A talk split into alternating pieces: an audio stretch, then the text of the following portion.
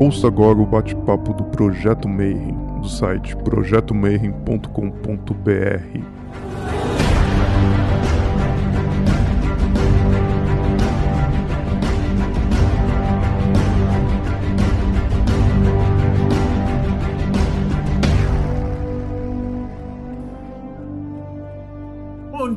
você que é de bom dia, boa noite para você que é de boa noite, boa tarde se você acabou de receber a nossa notificação do YouTube e está assistindo isso aí agora. Então, se você está assistindo isso aí do futuro, não saiba que nesse ano a gente continua trancado. Ao invés de fazer o simpósio de hermetismo, a gente decidiu começar bater papo com o pessoal, com os autores, com os ocultistas, com os escritores importantes. E o nosso convidado de hoje é um cara que eu conheci tipo há muito, muito tempo. Eu nunca falei com ele pessoalmente, para mim tá sendo uma honra hoje. E era um livro que chamou muita atenção, porque esse livro esse ano tá fazendo 20 anos. Então provavelmente você já deve ter esbarrado nesse livro ou olhado ou caçado alguma coisa da internet. Chamava Fundamentos da Magia abre parênteses, K. E eu me lembro de estar olhando para isso falando assim, caceta, o que, que é esse magia? Como é que pronuncia, né? Então hoje a gente vai descobrir o que, que é essa magia K. O meu convidado de hoje, Sérgio Brose.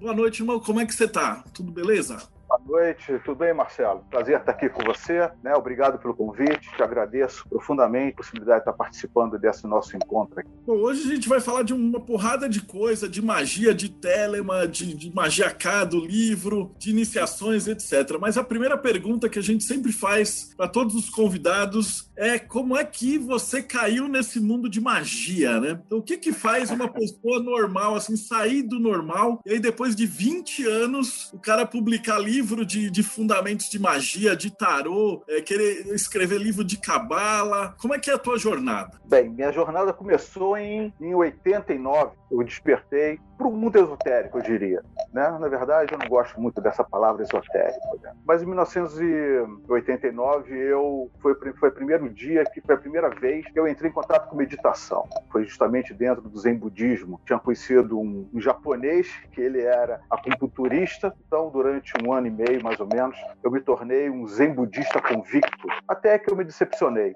Né? Eu me decepcionei porque eu fazia as práticas e ninguém me explicava por que, que eu fazia aquilo, que era o objetivo, né? porque eu praticava pranayama, mantra, essas coisas todas. Fiquei desgostoso, abandonei. E aí, na época, tinha isso por volta de 1991, tinha um programa na TV Bandeirantes chamado O Eremita, de um tal de Kandananda, aqui no Rio de Janeiro. E ele falava sobre magia, né? E aí eu comecei a assistir o programa, achava aquilo tudo meio estranho, até que me caiu nas mãos o livro do Paulo Coelho chamado O Diário de um Mago. O Diário de um Mago foi um livro muito importante para mim. Ele foi, na verdade, à medida que eu ia lendo o livro, não que as experiências mágicas dele me impressionassem, porque eu sempre fui uma pessoa muito cética. Né, em relação a, a, a, muita coisa. Mas aquele livro, na verdade, ele começou a despertar alguma coisa dentro de mim, que era a possibilidade de existir um mundo além da realidade que eu conheço. E aí eu entrei em contato com ele, eu comecei então a estudar magia, né, de uma maneira extremamente superficial. E um belo dia,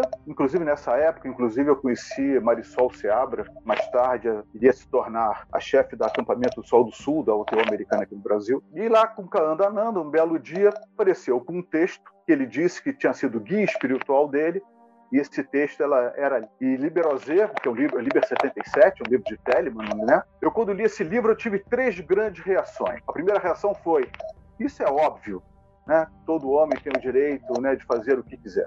Primeiro que isso me pareceu meio óbvio. Depois que eu percebi, a segunda sensação foi que eu não fazia aquilo. E a terceira sensação foi que eu precisava conhecer aquilo em profundo. O interessante é que ele havia tirado o nome de Aleister Crowley de baixo. Na época você não tinha internet, e ele tinha tirado o nome de Aleister Crowley, deu para a gente uma Xerox idêntica, só que sem o nome do, de Aleister Crowley. E aquele livro me tocou profundamente. Eu fui procurar um amigo dele que fazia parte também desse grupo que a gente fazia parte, e esse amigo dele achou engraçado eu bati na casa dele, perguntei para ele, olha, que texto é esse que ele nos deu? Eu sabia muito bem que não tinha sido guia espiritual de coisa nenhuma que havia dado aquele texto para ele.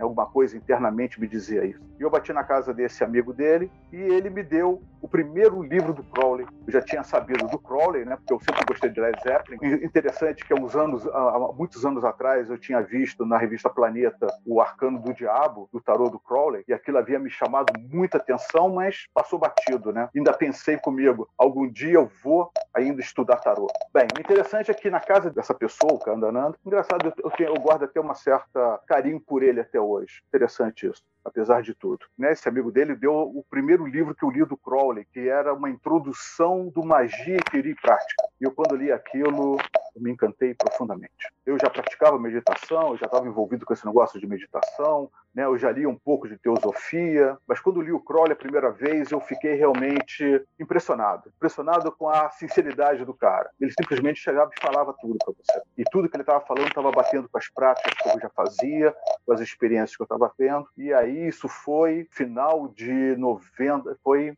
em junho de 92. Eu conheci Telemann em junho de 92. Eu me lembro que em abril de 91 eu havia tido uma experiência extremamente poderosa, uma experiência que mudou realmente a minha vida, que me fez me aprofundar ainda mais em magia, com a Fraternidade da Arte, em 91. E eu só fui conhecer Telemann em junho de 92. E ali a minha vida simplesmente enveredou definitivamente pelo caminho de Telemann. Em agosto de 92, eu conheci o pessoal da Sociedade Noveon, através da Marisol. Foi quando o Euclides Lacerda de Almeida me convidou para fazer parte da Sociedade Noveon. Na verdade, eu não queria fazer parte da Sociedade Noveon, eu confesso isso a você. A minha intenção toda era em relação a. Eu, quando li sobre a A a primeira vez, com o Crowley falando sobre a A, aquilo me tocou profundamente. Eu falei, é isso que eu quero. Só que eu estava numa época para você poder conhecer sobre qualquer coisa, você tinha que conhecer pessoas, né? Você tinha que conhecer pessoas, tinha que fazer parte de alguma organização, você tinha que comprar livros, você tinha que ler, tinha que conhecer pessoas, tinha que fazer parte de organizações e tinha que ler.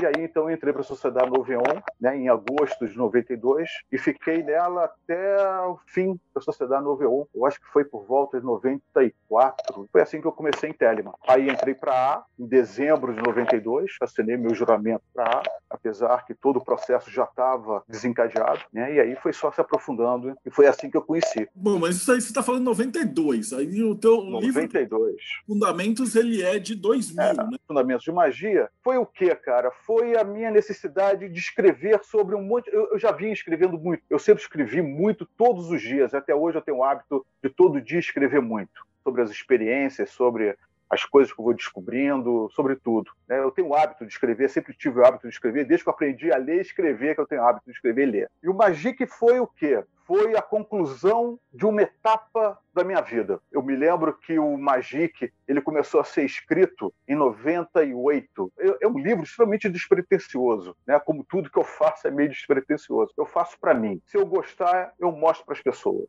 Eu tenho muito isso eu sou extremamente crítico com as coisas que eu faço. E o Magic foi isso, né? O Cláudio, o Cláudio Breslauer, que foi uma pessoa extremamente importante na minha vida, que inclusive é um, é um cofundador do Instituto, ele me estimulou a escrever o livro. Na verdade, eram as práticas que eu estava fazendo na época, eram as coisas que eu estava descobrindo por mim na época. É esse o, a raiz do, do fundamento de magia. E como que você chegou na Madra? Você chegou a falar, conversar com o Vagnão? Quando o Instituto foi feito, o Instituto tinha o objetivo de que, inicialmente, o Instituto ia se chamar Fundação John Deere. Mas aí, enfim, não tem nada a ver com o que a gente fazia e a gente resolveu fazer então o Instituto. O Instituto tinha o objetivo de quê? De fazer isso que o pessoal está fazendo hoje, que é traduzir livros. O nosso objetivo era o quê? Era fazer uma sequência de cinco livros. Nosso objetivo era pegar todos os livros de classe A, B, C, D e E da A, traduzir aquilo tudo e editar. Essa era a nossa intenção. Nós fizemos a tradução dos livros de classe A, que são os livros sagrados de Telemann. Esse aqui foi o primeiro livro que o Instituto fez, que é a tradução nossa né, dos livros de classe A. O objetivo, então, era o quê? Editar esses livros. Em cada equinócio, a gente ia editar um livro de classe A, um livro de classe B, C, D e E. Só que acabou não saindo isso direito, porque tivemos problemas na época. E quem se propôs a editar esse livro foi a Madras, porque a Madras, eu acho que na época ela estava começando, uma coisa assim, então eles estavam abrindo as portas para nós. Esse foi o nosso primeiro livro. E depois nós editamos outros livros, um livro de alquimia do, do David K. Rubin, editamos o livro da Sora Ornema, editamos o livro do Kenneth Grant, foi quando nós entramos em contato com o Kenneth Grant. Nós temos a primeira tradução do Kenneth Grant com os originais dele, ele mandou para nós. Foi muito interessante, foi muito, foi uma época muito interessante, porque o, esse contato com o Grant foi muito boa, cara. Como que ele era? Um cara extremamente simples, extremamente simples, um cara extremamente educado, simples e um cara que não escondia absolutamente nada de você. O que você perguntasse para ele, ele te responderia numa boa. E ele, como todo bom britânico, era um grande gozador.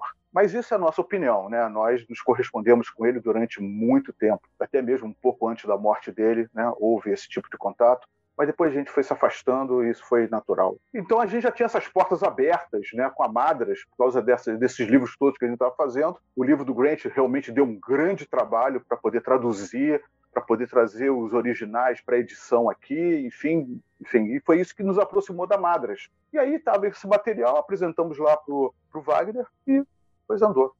Foi fácil até, foi muito fácil até. Né? O objetivo do Instituto inicialmente era só editar livros e auxiliar na formação de grupo de estudos. Esse era o objetivo do Instituto, que agora, desde o falecimento do Cláudio, a gente retomou esse processo. Então tá, eu já volto nessa parte. Então ele começa em que ano? Chamava Instituto John Dee, ou não? Ficou... Era a Fundação John Dee, depois, depois ia passar para a Fundação Alesta Crowley, só que a questão de fundação era muito complicada aqui no Brasil, ideia de fundação, e aí ficamos com a ideia de Instituto Aleister Crowley. Aí ficou, foi registrado com esse nome estamos aí. E naquela época, como é que vocês pretendiam ajudar o pessoal sem internet? Eu estou falando que o, pessoal que está assistindo a gente, provavelmente eles. Muita gente tem 20 anos de idade, 25, os caras não têm ideia de como que era o mundo ocultismo sem grupos de Facebook?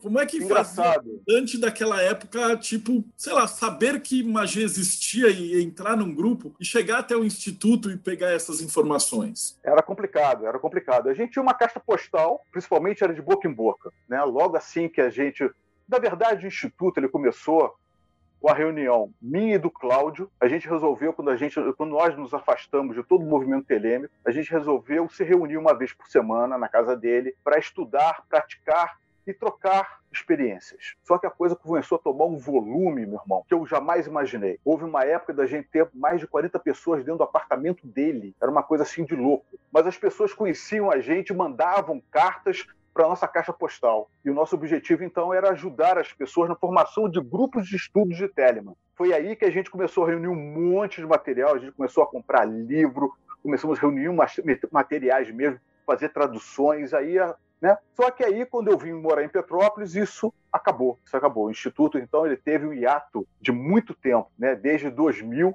curiosamente, até por volta de 2016. Vou começar com as perguntas. Então, a primeira pergunta então, é: o que é magia para você? Magia é você trapacear com a natureza. A magia é isso. A magia é você querer impor a sua vontade sobre a natureza. É você dizer para a natureza que você não quer algo que você deseja muito é você trapacear com ela, é você enganar a natureza para que ela te dê alguma coisa que você quer e que você diz para ela que você não precisa. Por exemplo, quando o cara começa a trabalhar em plano astral, é isso que o cara começa a fazer. Ele começa a trapacear com a natureza o tempo inteiro, né? Ou seja, a magia ela é fundamentalmente o quê? a arte de você impor sobre a natureza os teus desejos. Eu não uso a palavra vontade, eu uso a palavra desejo. Por quê? Porque é muito diferente de magic. Magia ela não funciona dessa maneira, porque a magia ela é algo que ela está o tempo todo desequilibrando a natureza, o tempo inteiro. Então você, eu sempre uso essa essa imagem. Imagina, cara, você amarra uma corda no alto de uma árvore e você começa a puxar aquela corda. A corda é, é a natureza, é o universo. A magia é a corda e você é o magista puxando aquela corda. Duas coisas podem acontecer nessa brincadeira. O problema da magia é essa. Quem trabalha em plano astral sabe disso. Ou você quebra aquela árvore, ou seja, ou você dobra a natureza aos teus pés, ou aquela árvore te joga longe. Mas eu descobri que isso que as pessoas fazem não é magia, é uma trapaça com a natureza. E se inclusive você lê o Crowley, o Crowley comenta sobre isso. Na verdade, o que é magia? Magia é você tentar saber como que as coisas funcionam à sua, à sua volta e se ajustar com elas. Por isso que nós temos o Arcano 8, que é a carta do ajustamento. Na magia, você não está querendo impor nada, você está tentando entender como é que a natureza funciona à sua volta para que você fique em harmonia com ela. Eu não quero dobrar a natureza aos meus pés. Eu não quero isso, porque isso vai me trazer consequências totalmente inesperadas. É, existem diversas, diversas historinhas que falam sobre isso. Igual aquele garoto que queria o amor de uma menina lá do prédio dele e fez um trabalho de magia para isso. Todos os garotos pegaram a garota, menos ele. E o cara ainda ficou chateado. Não, foi por falta de aviso. Mas esse é o problema da magia. É que ela está desequilibrando o tempo inteiro com a natureza. E é isso que não pode. E aí você fez uma distinção entre essa magia e a magia K. Porque a Magic é a, a, tua tentativa de entender o mundo à tua volta, entender a, a, o mundo à sua volta, como que o mundo funciona, né? Como que você pode estar em harmonia com esse mundo? Né? Eu não quero forçar nada. Eu estou querendo apenas me integrar nessa natureza. Por isso que eu falo que magia, Telema, ela é puramente ecológica. Né? Eu uso essa expressão.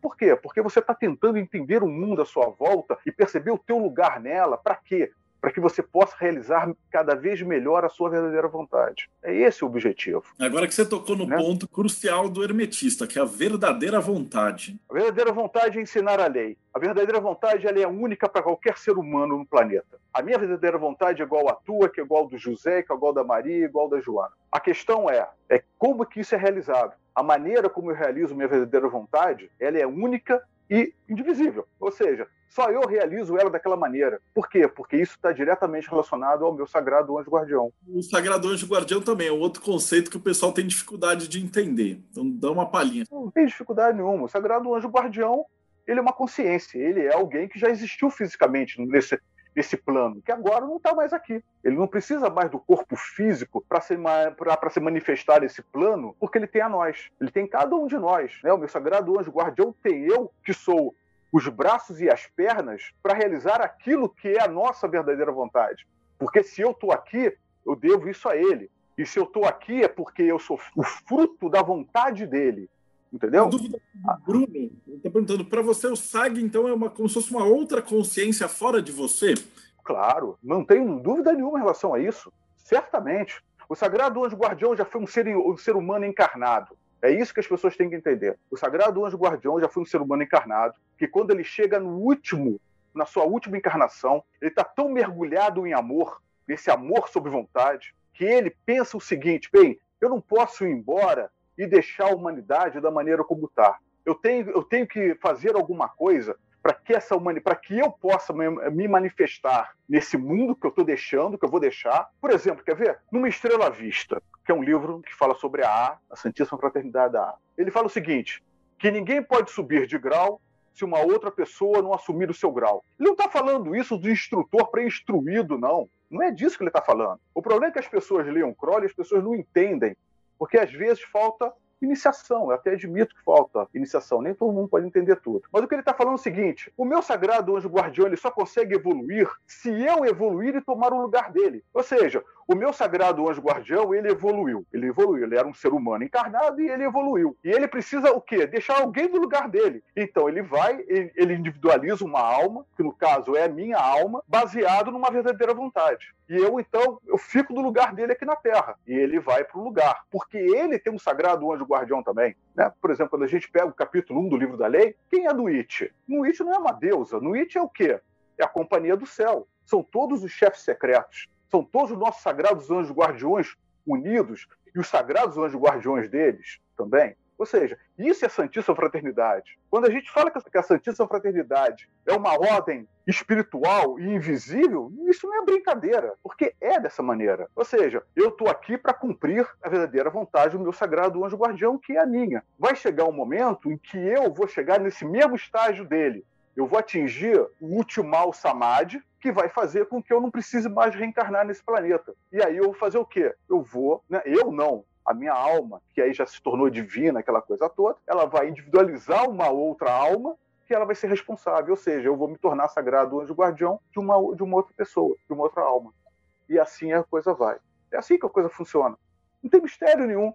A Blavatsky falava sobre isso, lá da maneira dela, né? A Blavatsky é meio doida, né? Mas, enfim, ela, da maneira dela, ela falava isso, ela explicava isso. Os escritos do Crowley, né, para quem sabe lê-lo com cuidado, ele comenta sobre isso. Eu estou com uma outra pergunta do Breno. Ele coloca assim: como é que você vê a diferença no trabalho individual dentro do AA e das de grupo, como uma ordem de templo? Coisas completamente distintas, né? O, o trabalho, na verdade, ele é individual. Por exemplo, eu não acredito em rituais coletivos. Para mim, rituais coletivos não funcionam. Eles poderiam ser muito poderosos se todo mundo tivesse a mesma intenção. O problema da magia é o quê? É que as pessoas acham que hoje elas vão fazer o ritual para uma coisa e amanhã vão fazer para outra. E depois, do outro dia, vão fazer o ritual para uma outra coisa. Isso não funciona. Eu descobri isso logo no início. O ritual, ele só funciona. O que é o ritual? O ritual é escovar dente, é tomar banho. Você está escovando dente, você está escovando dente. Você não está jogando ping-pong com um amigo, né? você está escovando dente. Ritual só funciona dessa maneira. Se você tiver uma única intenção.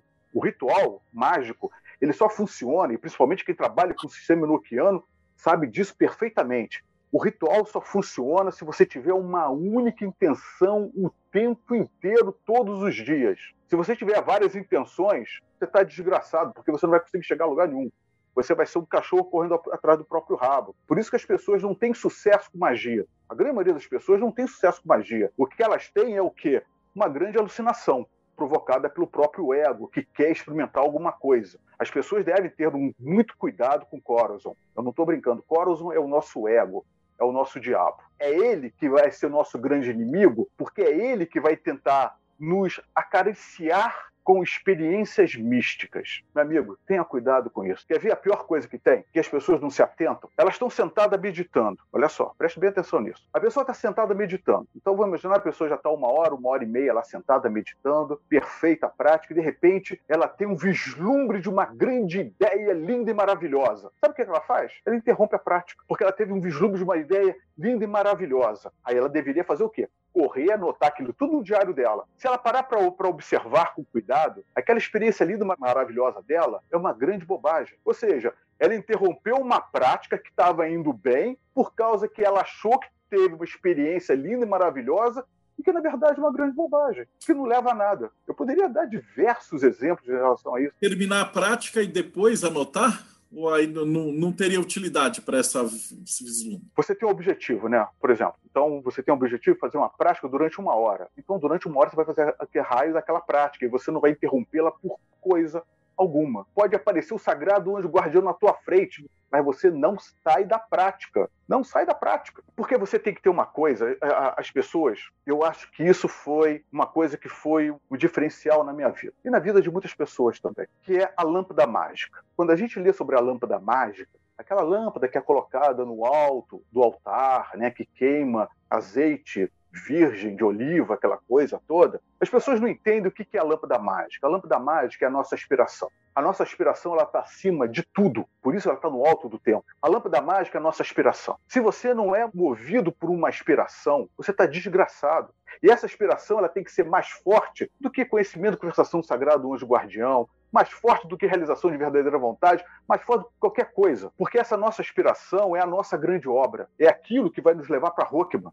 É ela que é a coisa mais importante. Leia o Crowley. O Crowley fala sobre isso quando ele fala sobre as armas mágicas. As armas mágicas, elas não são físicas. Eu levei algum tempo para entender isso. No início, eu levava magia de uma maneira muito física. Até que um belo dia eu estava fazendo um ritual de magia e eu pensei comigo, cara, isso é uma bobagem, cara. Eu tô aqui todo paramentado, igual um pateta. Pra quê? Se tudo isso aqui é um grande simbolismo. E aí eu comecei a entender. E a lâmpada mágica, que é a nossa aspiração, é aquilo que deveria nos mover. E ela tem que estar acima de conhecimento e conversação sagrada do anjo guardião. Por que você não está interessado nisso? Você também não está interessado em atingir a verdadeira vontade. Isso tudo é consequência da tua aspiração. É a dupla baqueta de poder, que muitas pessoas não entendem o que é a dupla baqueta de poder. Você tem a tua grande obra e você tem a tua verdadeira vontade. São duas coisas completamente distintas que inicialmente não caminham lado a lado e que depois, mais tarde, uma é que vai te levar para outra. Ou seja, você só consegue chegar na tua grande obra graças à tua verdadeira vontade. E a tua verdadeira vontade é o que te leva para a tua grande obra. Então você tem Bina e Rockman dentro dessa brincadeira. Por isso que você tem lá no livro 61, que é um livro que nem é um livro de classe A, mas ele está incluído dentro dos livros de classe A, que o cara fala: E eles, né, que abandonaram famílias, posses, sei mais o quê, abandonaram eles mesmos a grande obra. Por quê? Por causa da verdadeira vontade. Porque você percebe que você não consegue chegar na tua grande obra se você não tiver a sua verdadeira vontade. Trabalhar os dois. O exemplo, Liber 418, isso é dito. Os anjos dizem isso para Mestério, Liber 418. Eu acho que é por volta do 14 16 Etir, ele fala, eles falam sobre isso. Eu não tenho certeza qual é o Etir. Mas eles falam sobre isso que ele não quer realizar o que eles mandam ele fazer, mas que mesmo assim ele vai ter que fazer, porque senão ele não chega lá no outro. É a mesma coisa. As pessoas têm uma ideia muito errada de magia. Eu tinha uma ideia muito errada de magia, mas para isso, cara, você tem que praticar. Você não pode ficar só indo no que os outros falam e, e ficar na superficialidade de Telemann. Você tem que entrar de cabeça. Você tem que entrar de cabeça. Era uma coisa que a gente estava conversando antes de fazer a gravação, né? De que na nossa época tipo, tinha que comprar o livro montar uma galera e fazer o ritual. E hoje o pessoal fica muito na internet, ia no grupo, alguém posta um negócio, você... mas é difícil de você ter alguém que realmente pratica efetivamente a magia. Né? E eu vou falar uma coisa interessante, Marcelo. Vou falar uma coisa interessante. Muita gente vai achar, puxa, isso tudo, mas eu vou falar uma coisa legal. Se você praticar durante oito a dez anos com afinco, de preferência todos os dias. Eu pratiquei, cara. Eu não gosto muito de falar de mim, mas enfim. Mas eu praticava duas vezes ao dia e trabalhava com família, aquela coisa toda e tendo que ter minha vida, né? Eu praticava duas vezes ao dia. Eu vou te falar uma coisa, e você, você, se você fizer isso, em 8 a 10 anos você atinge o conhecimento com a estação sagrada do anjo guardião. E não é muito tempo, não. 8, 10 anos passa voando, cara. A vida humana passa voando. Em 8, 10 anos você chega no Sagrado Anjo Guardião. Você não chega no Sagrado Anjo Guardião da noite para o dia, até mesmo porque as pessoas acham que precisam invocar o Sagrado Anjo Guardião. Isso é uma bobagem tremenda. Você não precisa invocar alguém que já está em você, que já se manifesta em você. Você só precisa fazer as práticas. Uma vez um rapaz escreveu para mim perguntando se ele fizesse Liber Samic, né? que é um livro de classe D, que é um livro que o Crowley havia escrito para um cara lá que queria chegar no Sagrado Anjo Guardião. E ele perguntou para mim: se eu fizer Libersamic, eu chego no Sagrado Anjo Guardião? Não, você não chega. Porque você não precisa fazer invocação. Libersamic, na verdade, é a estrutura de como você pode compor o ritual. As práticas. As práticas são essas práticas que a A delineia no colégio externo dela. Essas práticas. Vocês pegam os livros de classe D, você tem ali as práticas. Você tem tudo ali e sai praticando e praticar mesmo, sabe? E mais do que isso, a prática ela tem que ter um objetivo. Por exemplo, eu sempre falo para os alunos: o que, que você gostaria de ter atingido no final da sua vida? O que, que você quer ser no final da sua vida? O que, que você quer ser com 80, 90, 100, 150, 200 anos? O que, que você quer ser? O que, que você quer ter atingido? Aí você fala o seguinte: bem, como que eu vou atingir isso? Eu vou atingir isso por esse caminho? Então, é sempre por aquele caminho. É a direção, é o foco. E, e sempre tendo plena atenção naquilo que você está fazendo. Por exemplo, quer ver? Rubi Estrela. Rubi Estrela, que é um ritual da. que é um ritual do Novo Eon, inclusive. Tem neguinho que faz o Rubi Estrela, eu já vi isso, que faz o Rubi Estrela em dois minutos. Eu levo, às vezes, quase 20 minutos, 30 minutos fazendo o Rubi Estrela. Você pode achar engraçado, mas cada gesto, cada ato, cada percepção é observada. Pode parecer uma bobagem isso que eu estou falando, mas é atenção naquilo que eu estou fazendo. Por quê? Já que Magic é a sua busca em tentar se ajustar à natureza à sua volta, é isso que eu estou tentando fazer com os rituais. E eu tenho sempre um único objetivo. Esse objetivo tem a ver com a minha aspiração. Né? Então, todo ritual que eu faço, não importa se eu estou fazendo rubi estrela, não importa se eu estou fazendo invocação enoquiana, não importa o que eu esteja fazendo, eu tenho sempre o mesmo objetivo. Eu não me afasto daquilo. Né? Então, eu sou aquele cara chato que está sempre batendo lá na casa a porta dos caras lá para aprender alguma coisa que para mim é importante, sempre com o mesmo objetivo. Esse objetivo que você diz já é o do foco no final da vida, né? É um dos exercícios primários, primordiais. Acho que, se eu não me engano, um dos primeiros. É. é você fazer, eles chamam de obituário, às vezes, ou, ou, imagina que você morreu, tem toda uma espécie, e aí você, como é que você quer ser visto, o que, que você fez da sua vida, etc, etc. É exatamente o que você falou. Eu percebi comigo o quê? O que, que eu quero? Bem, eu quero ter uma percepção clara do universo. As pessoas me perguntam como que eu aprendi tarô, como eu aprendi cabala, as pessoas me perguntam como eu aprendi um monte de coisa. Na verdade, eu sempre quis, todo ritual que eu faço, eu tenho um objetivo, então eu vou falar qual é o objetivo, né? É ter uma percepção clara do que eu estou vendo entendeu? É esse o meu objetivo. Se eu estou vendo uma bola, eu quero ver realmente o que, que aquilo é. Eu não quero apenas a aparência da bola. Eu quero saber o que está além daquela bola. Então todo ritual que eu faço é isso. É para ir além das aparências. Porque tudo é uma grande ilusão. Se tudo é uma grande ilusão, eu quero ver o que está um pouco além dessa ilusão. Por mais que aquilo ainda possa ser uma ilusão, eu quero sempre um pouquinho ir mais além. Eu tenho uma pergunta do Bruno aqui. Já que a gente tá, tocou no assunto do SAG, se você podia falar um pouquinho do que, que é o cruzamento do abismo e a tua opinião desse, desse assunto. O cruzamento do abismo é o momento em que você vai se deparar com coros um frente a frente, porque você tem todo um treinamento para a mente. Então, quer ver uma coisa interessante? As pessoas falam que a mente é o quê? São macaquinhos pulando de galho em galho. Para isso, você tem um treinamento. Você pratica asana, manta pranayama, yama niyama, pratyahara, dharana, dhyana, até chegar no samadhi. E aí, o que, que os budistas dizem? Os budistas dizem que quando você tem o controle da mente, você domina as suas emoções, você tem um controle sobre as suas emoções. Isso é mentira. Não é porque você dominou a sua mente, não é porque você atingiu Dharana, Pratyahara, Dharana, Dhyana, ou até mesmo Samadhi, que você dominou suas emoções. As emoções, elas são comparadas a tigres. Já viu a imagem de Shiva? Shiva sentado em cima de um tigre? De uma pele de tigre? Ou seja, ele está sentado sobre as emoções dele, porque o tigre é aquele animalzinho que fica lá no alto da árvore, esperando o viadinho passar lá embaixo, ele dá o bote e já era o viadinho. Acabou. E as emoções são assim. Coruscant se manifesta através das nossas emoções. Por isso que no tarô do Crowley, o Crowley coloca um tigre, ele não coloca um cachorro. Ele coloca um tigre justamente para representar isso. As emoções, que é por onde Coruscant trabalha. Uma vez uma aluna me perguntou: ah, Sérgio, mas o ego também não quer chegar no Sagrado Anjo Guardião? Sim, o ego quer chegar no Sagrado Anjo Guardião. Não por causa da tua aspiração, mas por poder. O ego quer poder. O ego quer chegar no Sagrado Anjo Guardião para dizer para todo mundo que chegou. Mas voltando, então da arte é isso. É o momento em que você vai encarar Corozon frente a frente. Primeiro, e a travessia da arte é dividida em três grandes etapas. A primeira etapa é justamente o momento que você começa a encurralar o ego quando você começa, você tem todas as teses, né? você tem todas as teorias, todas as teses, você tem resposta para tudo. Lembre-se, o Adeptus Exemplos da A, o cara que está lá em Resed, em Júpiter, na esfera de Júpiter, o cara é chamado de mestre de magia. Ou seja, não tem absolutamente nada que esse cara não consiga trapacear com a natureza. Olha só, o cara é mestre de magia. Olha só que doideira. Aí o cara tem um samadhi, esse primeiro samadhi que o cara tem se chama Atmandarshana, que é um samadhi sui generis, porque é um samadhi diferente de todos os outros samadhis, é o samadhi que te joga para dentro da arte, né? Porque esqueça, não existe essa história de juramento do abismo. Isso é, isso é sacanagem do Crowley, cara. Vocês têm que tomar cuidado quando vocês leem o Crowley. Isso é sacanagem dele. Não existe juramento do abismo. O juramento do abismo é um momento em que você experimenta esse samadhi e ele te joga para dar arte. Assim que você tem esse primeiro samadhi, que é o Atman Darshana, você tem a visão do universo. E nessa visão do universo, você vê como que o universo, como a natureza à sua volta, está o tempo todo tentando se ajustar. E como que você desequilibra o universo praticando magia. Ultrapassa. E a partir daquele momento que você conheceu isso, você diz para você, você jura, e aí é o juramento, que eu nunca mais vou praticar magia na minha vida.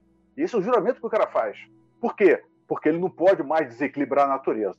Porque ele agora ele sabe o quanto isso é prejudicial para tudo. É o ego que quer dominar a natureza. O ego ele, ele é baseado no sofrimento porque ele tem medo de tudo. É essa a natureza do ego, de Corazon.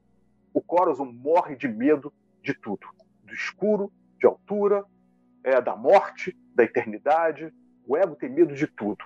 Aí então você tem a primeira fase da arte. Eu vou resumir bem resumido, que é quando você começa a esfacelar o ego, pegando tudo aquilo que você acha que você sabe e jogando ele nas suas antíteses. Ora, se você tem uma teoria e ela tem uma antítese, é porque ela não é verdadeira. Ela é falsa. E você começa a perceber que tudo é falso. Tudo que você aprendeu, tudo que você sabe, é uma grande falsidade. Por isso, né, Jesus falava, né? É mais fácil um camelo passar pelo buraco da fechadura do que um rico entrar no reino dos céus buraco da fechadura é da arte. O, o rico é o cara lá de Resed que acha que sabe tudo, que domina tudo. Então, essa primeira fase, por quê? Porque você está esfacelando tudo aquilo que o ego acha que ele é. E você tem que chegar no quê? Na síntese dela, ou seja, naquilo que realmente é palpável. Depois você tem uma segunda fase, essa segunda fase ela é extremamente terrível, né? nem cabe aqui falar sobre ela, E você tem a última fase. A última fase, na verdade, é quando você. Primeiro você tem o quê? O esfacelamento do conhecimento, né? Porque da arte é conhecimento. Então você tem todo o esfacelamento do conhecimento ali dentro. Na última fase, na terceira fase da arte, você conhece o amor. Daí você tem o conhecimento do amor é quando tem o contato, enfim, é quando você vai definitivamente conhecer, né, ou você vai finalmente entender como que você realiza a sua verdadeira vontade. E aí tem coisas ali dentro que, enfim, Date é isso. É profundo essa, essa pegada. Conversado antes aí falar um pouquinho do tarô. Eu tenho uma pergunta aqui. Então, primeiro você me fala um pouquinho do tarô, é que ele perguntou se você podia falar um pouquinho das três fases do livro da lei: o homem da terra, os amantes e o eremita. Mas antes disso daqui, eu ia te perguntar como é que você chegou no tarô na tua jornada, principalmente no de Crowley, que eu, você foi por esse caminho, né? Bem, como eu falei para você, por volta de 1980, eu estava de férias e eu encontrei numa dessas viagens malucas que você faz quando você é jovem, encontrei uma revista Planeta que tinha um arcano, né? Tinha uma reportagem sobre o Crowley, né? E tinha o arcano do diabo. Eu olhei para aquele arcano, cara, e achei aquilo lindo, cara. E eu falei para mim, olha, algum dia ainda vou aprender isso teve que passar, eu acho que, oito anos. Quando eu entrei para a Sociedade Noveon, lá dentro me ensinaram, começaram a falar sobre o tarô do Crowley. Né? Inclusive, nós tivemos aula sobre o tarô do Crowley, nada muito profundo, mas foi o início da coisa. E aí eu me apaixonei pelo tarô do Crowley, cara. O tarô do Crowley, ele é um, um tarô espetacular, cara. Não, não tem outra coisa, cara. Todas as experiências, olha só, tudo aquilo, cara, que ele colocou nos outros livros que ele escreveu ao longo da vida dele, ele condensa tudo no tarô dele. Ele pega todo o livro da lei e coloca ali dentro. Ele pega Liber 418, ele pega Liberal, ele pega tudo, ele vai colocando ali dentro. É uma coisa assim espetacular, cara. E aí, cara, né, e eu sempre fui muito apaixonado pelo tarô, né? Eu sempre gostei de ler sobre alquimia, por exemplo. Né? Eu leio alquimia desde oito anos de idade que eu leio livros de alquimia. Né? Não me pergunte por quê, mas enfim. Mas o tarô dele é espetacular, cara. Espetacular. Eu percebi que eu não conseguiria entender. Outro dia me perguntaram, né?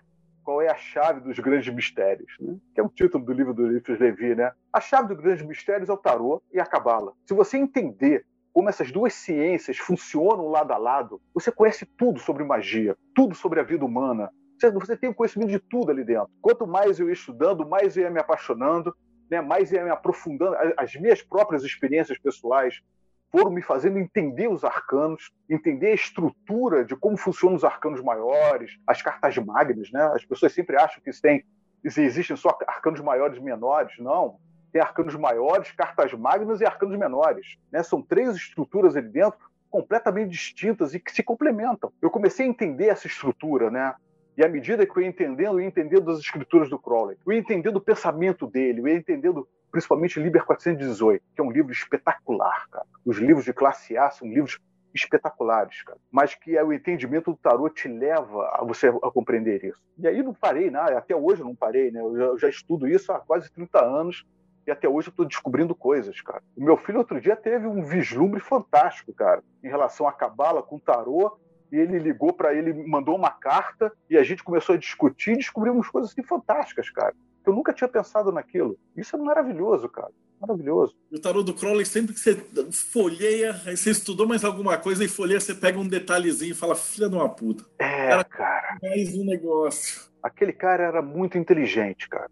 E muito sacana. Muito sacana porque ele não nos dá nada de mão beijada. O Crowley, ele, como qualquer iniciado, como um Elifas Levi da vida, é um cara que não dá nada de mão beijada. Ele não esconde nada, mas ele também não abre absolutamente nada. Ele joga coisa para você e você, se quiser, corre atrás. Por exemplo, magia, teoria e prática. Aquilo ali é uma joia, uma joia rara aquilo ali. Mas eu percebo que a maioria das pessoas que leem aquilo levam aquilo ao pé da letra. E você não pode levar o Crowley jamais ao pé da letra. Né? Por isso que eu sempre falo para os alunos, cara, leiam poesia, aprendam a ler poesia. Se você começar a entender a, a, mente do poeta, você começa a entender, por exemplo, a beleza por detrás do livro da lei. O livro da lei você só entende através de poesia e através de prática mágica também, entendendo as religiões, todas as religiões que vieram antes de Telemann, né? Aí você começa a entender o livro da lei. Fora isso, você está perdido, cara. Está perdido. Partindo assim a nossa próxima pergunta, ele, já falando do tarô, né? Você me mostrou um livro de tarô? Foi publicado em 2016. E aí ele é específico do Crowley ou se aborda o tarô como... É específico do Crowley, é. É, eu, eu, levei dois, 18 anos escrevendo esse livro. Chegou um ponto que eu cansei. Eu falei, ah, vai assim mesmo. Eu nem fiz revisão, tem erro de português, nem fiz divisão. Eu não aguentava mais olhar para o livro, cara, porque se eu continuasse, eu nunca mais ia parar de escrever. Eu tenho um monte de material depois desse livro, cara, que dá para fazer um outro livro. E na verdade são meus estudos em relação ao livro da lei. Foi maneira, foi, foi quando eu comecei a descobrir a estrutura dos personagens, dos caminhos dentro dos arcanos maiores. Né? À medida que eu fui descobrindo aquilo ali, eu comecei a escrever sobre eles. Eu comecei a perceber que quando você joga tarô, quando você faz uma pergunta para o tarô e faz um único jogo, você tem tudo para errar. Né? Aí então eu comecei a recuperar aquela estrutura da maneira como a Golden Dawn jogava. A Golden Dawn também é uma ordem sublime em relação a isso. Aquela estrutura de jogos da Golden Dawn, ela te ajuda a você não errar nas interpretações. Se você faz um jogo para uma pergunta, você pode acertar ou você pode errar. Por mais que você saiba profundamente, você pode tanto acertar quanto errar. Mas quando você usa uma estrutura onde você faz de sete a oito jogos para a mesma pergunta, você não pode errar oito vezes a interpretação. Né? Você não pode dar uma interpretação diferente para cada jogo. Não vai fazer sentido. E aí, então, baseado na Golden Dawn, eu desenvolvi uma estrutura que evita que esse erro aconteça, ou pelo menos dificulta o erro. Né? Então, eu faço geralmente de seis, sete, oito jogos para a mesma pergunta. Eu não tenho como errar. E aí eu comecei a colocar tudo isso dentro do, do livro, né? O livro traz isso tudo. Bom, a gente está chegando quase no finalzinho, tem mais duas etapas aqui da, da, do bate-papo, que a primeira é, é, razoavelmente longa, aquele pedacinho que você dá um conselho para quem está começando agora. Pratique. Leiam tudo que vocês puderem. Se vocês forem ler, por exemplo, seguir Telemann, leiam o Crowley com muito cuidado. Quando o Crowley fala sobre um assunto, se vocês não conhecem sobre aquele assunto, parem, vão pesquisar aquilo e depois retomem a leitura. Vocês não podem ler o, o Crowley direto, igual vocês leem gibi. Não dá para fazer assim. O, o, problema do Crowley é que o Crowley escreve para iniciados, para pessoas que têm a capacidade de entendê-lo. O Crowley não escreve para as pessoas que estão nisso apenas pelo oba-oba.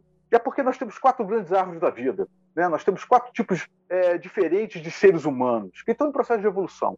Nós temos as pessoas de ACA. Essas pessoas de ACA elas são o quê?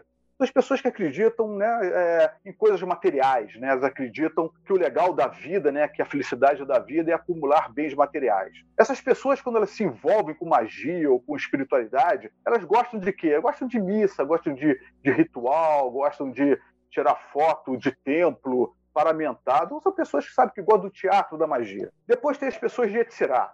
As pessoas de Etzirá são pessoas intelectuais, são pessoas que adoram ler. Aquela pessoa que sabe tudo da vida, não sei lá de quem, mas nunca fez uma prática na vida. Se você perguntar para ela, né, para onde aquilo te leva, ela não sabe, mas ela sabe, né, o versículo tal do tal livro lá, do Êxodo, não sei mais o quê.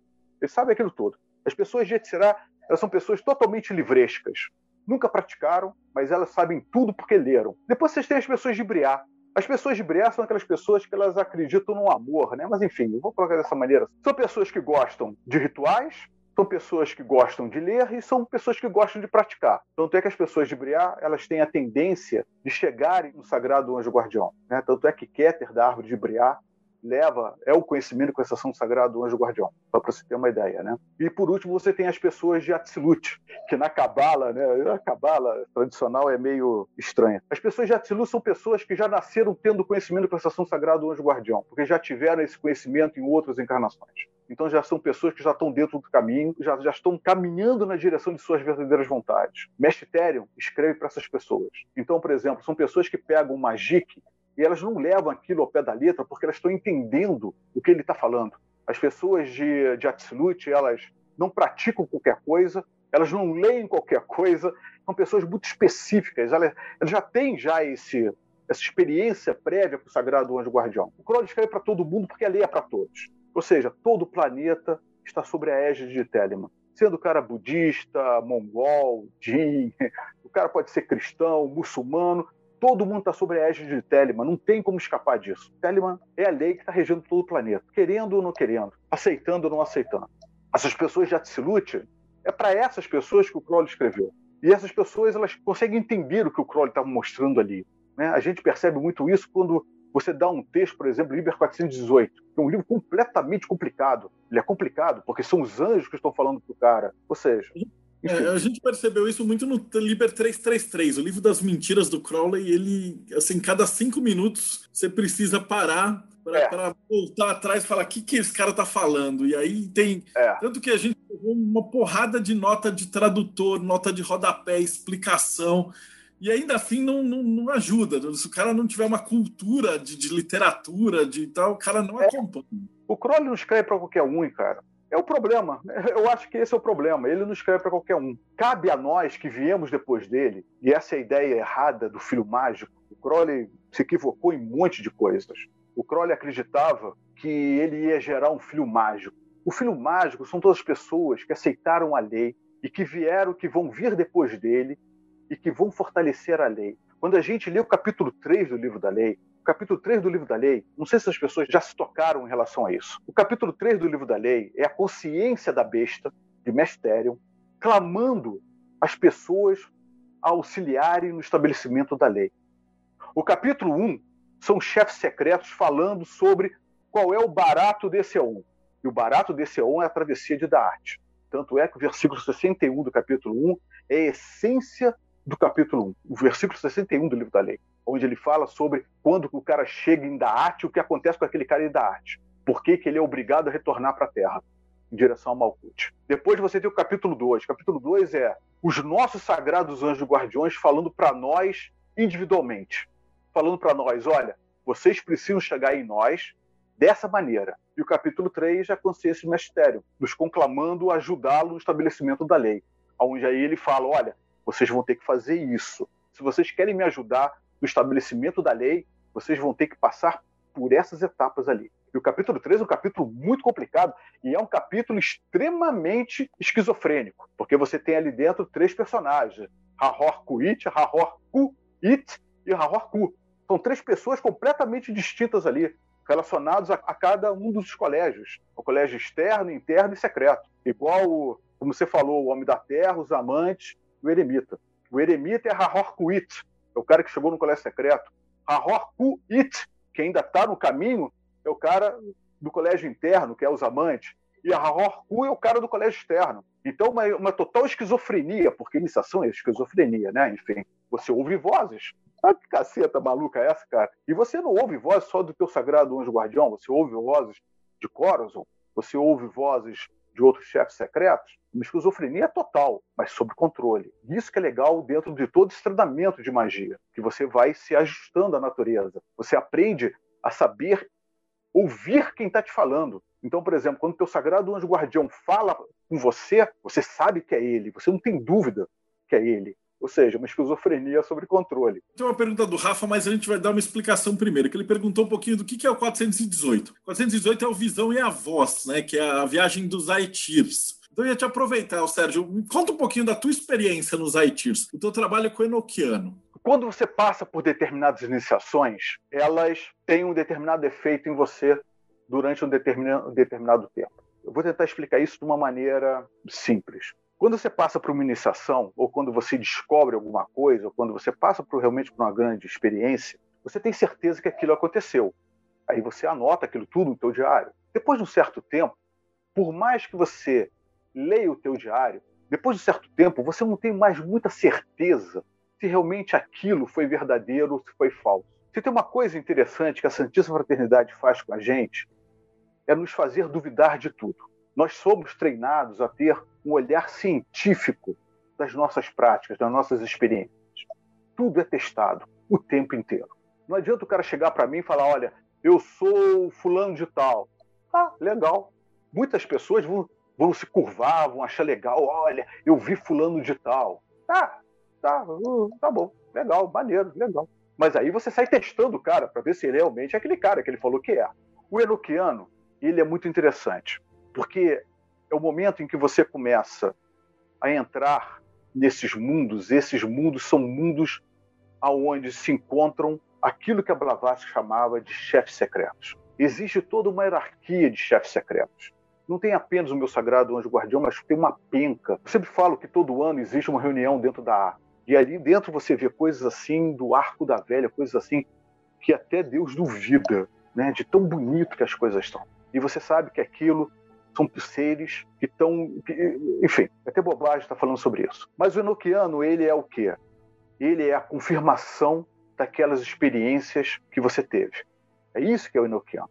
O Enochiano, principalmente nesse ON, já que todo esse ON ele vibra te arrastando para Daat, porque o objetivo desse ON é fazer com que todos nós possamos nos tornar Magister Tempo. É esse o objetivo, ou pelo menos, né, fazer com que a humanidade acorde para a existência do Sagrado Anjo Guardião. Eu acredito que até o final desse ON, todas as pessoas já vão ter consciência de seus sagrados anjos guardiões. Não vai ter mais necessidade das nossas mães mandarem a gente rezar para o nosso anjo da guarda, para você ter uma ideia. O Enoquiano, ele, ele serve para confirmar as nossas experiências, com exceção do décimo etir.